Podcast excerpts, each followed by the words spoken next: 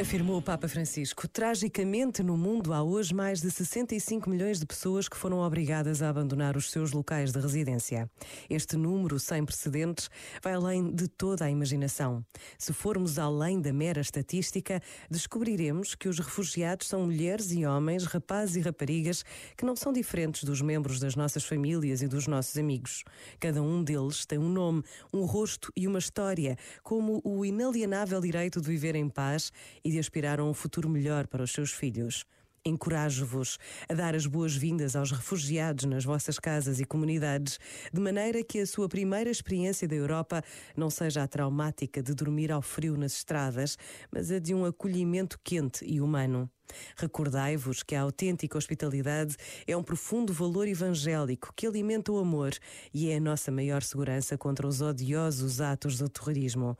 Vós sois olhos, boca, mãos e coração de Deus neste mundo. Este momento está disponível em podcast no site e na app da RFM. Stop the clocks, it's amazing.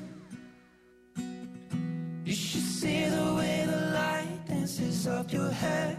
A million colors of hazel,